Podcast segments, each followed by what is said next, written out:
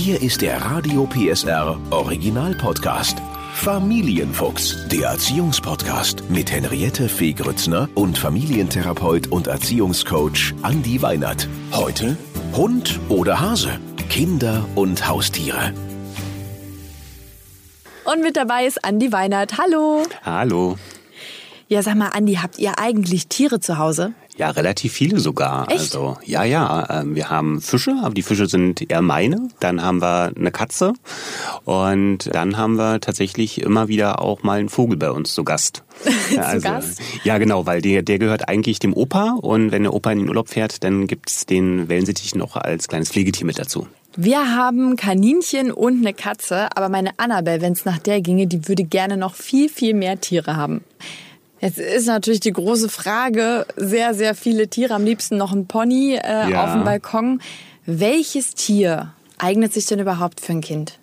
Ich glaube, prinzipiell wollen ja Kinder sehr, sehr gerne Haustiere auch anfassen, die Ja. streicheln, mit ihnen gemeinsam auch spielen. Deswegen denke ich schon so, dass die, die Klassiker, sowas wie zum Beispiel Nager, der Hamster oder klassisch das Kaninchen, das bietet sich ideal an für den Start.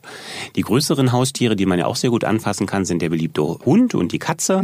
Auch die sind sicherlich gut geeignet.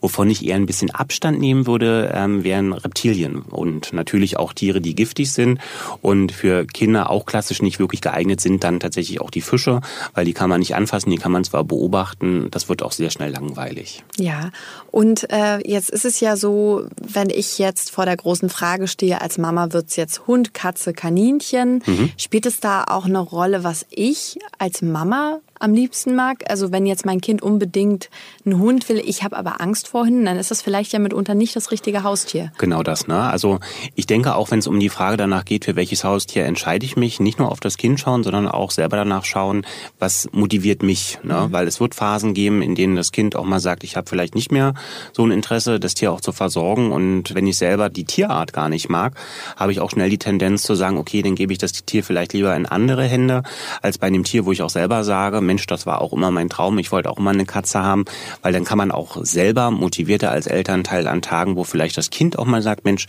ich habe jetzt mal nicht so eine Lust, das Tier zu versorgen, sich selber auch motivieren und in den Momenten, wo man vielleicht auch wirklich sich überlegt, hm, will man das Tier behalten, wird man sich im Zweifel natürlich, wenn man das Tier gar nicht mag, auch eher gegen das Tier entscheiden und gegen die Idee, es zu behalten. Weil ganz klar ist, wir Eltern können nicht sagen, hier ist dein Meerschweinchen, kümmere dich drum, das kommt Genau. in dein Zimmer, sondern wir sind natürlich in der Verantwortung mitzuhelfen und auch zu schauen, dass dieses Meerschweinchen lange lebt. Genau. So ein bisschen ein richtig ideales Tier ist wahrscheinlich wirklich Hund oder Katze, was man so richtig als Familienmitglied mit integrieren kann, oder? Also auf der einen Seite ist es so, dass wenn man jetzt den Hund oder die Katze ganz klassisch hat, dass ein Hund oder eine Katze ja auch bestimmte Wesenszüge zeigen. Und ein Hund oder eine Katze auch in der Regel eine Lebensdauer haben, wo man wirklich sagen kann, der ist dann auch ein stetiger Begleiter in meinem Leben. Und was bei einem Hund oder bei einer Katze eben auch noch ein Zusatzpunkt quasi ist, dass man eben mit dem Tier auch nach draußen gehen kann. Bei einem Hund, mit dem muss man ja sowieso regelmäßig Gassi gehen, mit dem kann man dann also auch spielen. Auch bei einer Katze bietet sich das an, wenn es jetzt eine Hauskatze ist, natürlich vielleicht den Balkon zu benutzen. Wenn man dann ein Haus hat und einen Garten ist und die Katze sowieso freilaufend ist, bietet das auch eine Möglichkeit, wirklich auch festzustellen, dass die Tiere ja eigentlich mal aus der Wildnis gekommen sind. Also, wir halten fest, welches Tier ist eine ganz individuelle Entscheidung, die wirklich die ganze Familie treffen muss. Und jetzt kommen wir nochmal zu dem Alter des Kindes. Du hast gesagt, man muss immer schauen, wie alt ist das Kind, äh, kann es wirklich sich schon um ein Haustier kümmern. Was würdest du sagen, was wäre ein gutes Alter, um über eine Haustieраnschaffung überhaupt nachzudenken?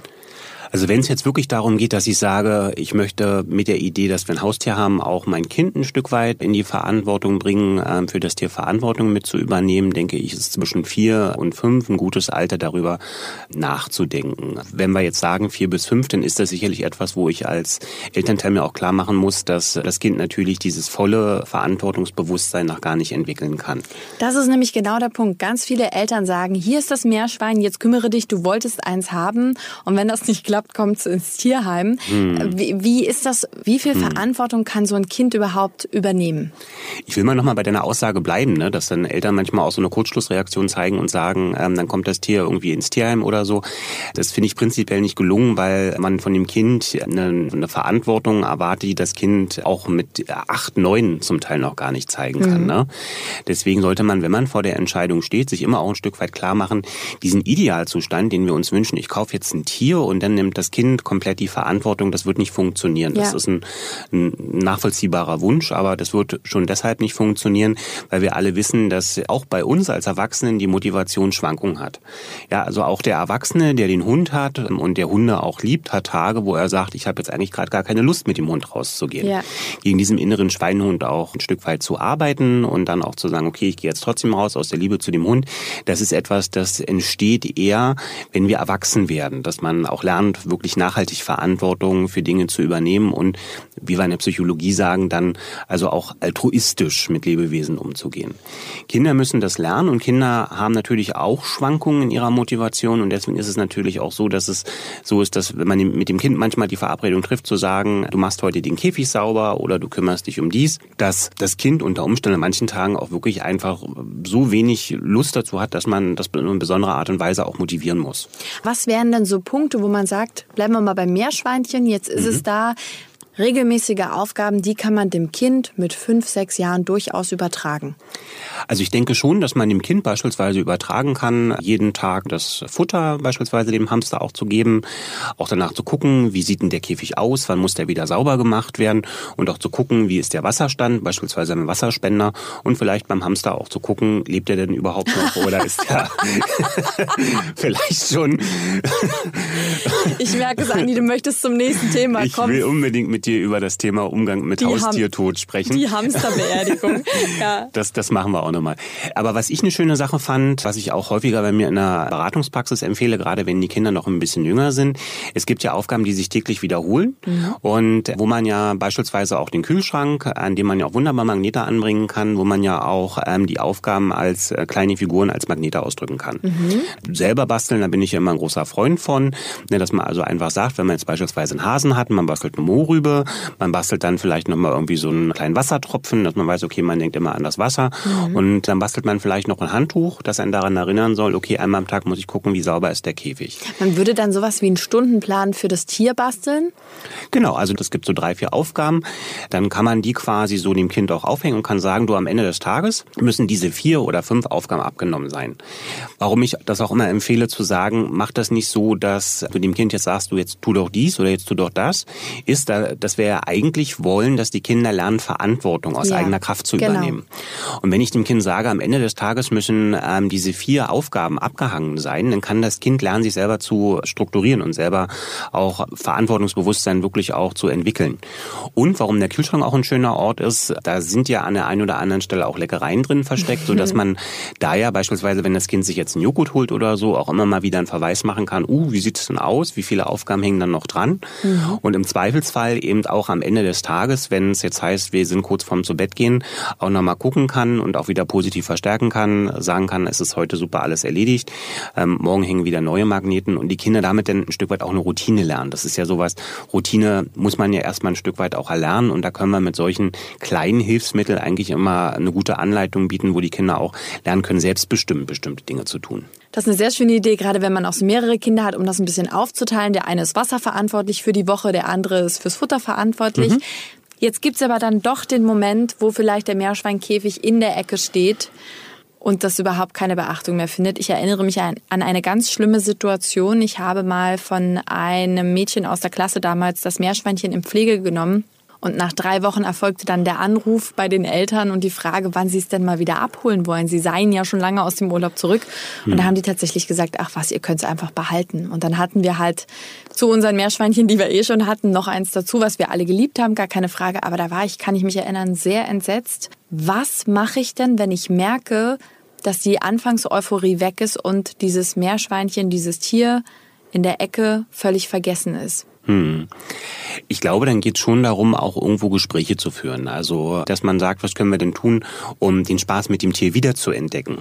Beim Hamster kann das bedeuten, dass man als Eltern sagt, wir bauen dem Hamster jetzt mal irgendeine wilde Bahn, irgendeinen Parcours, dass man also ja. das Ganze auch verbindet. Das kann bei einer Katze bedeuten, dass man sagt, wir fahren mal in ähm, irgendeinen Zoofachhandel und wir kaufen dem Tier mal neues Spielzeug. Mhm. Das heißt also, die Motivation dann ein Stück weit auch für dieses Tier und die Verantwortung für das Tier wieder zu erzeugen, ich glaube, das ist eine Aufgabe, das müssen wir Eltern machen.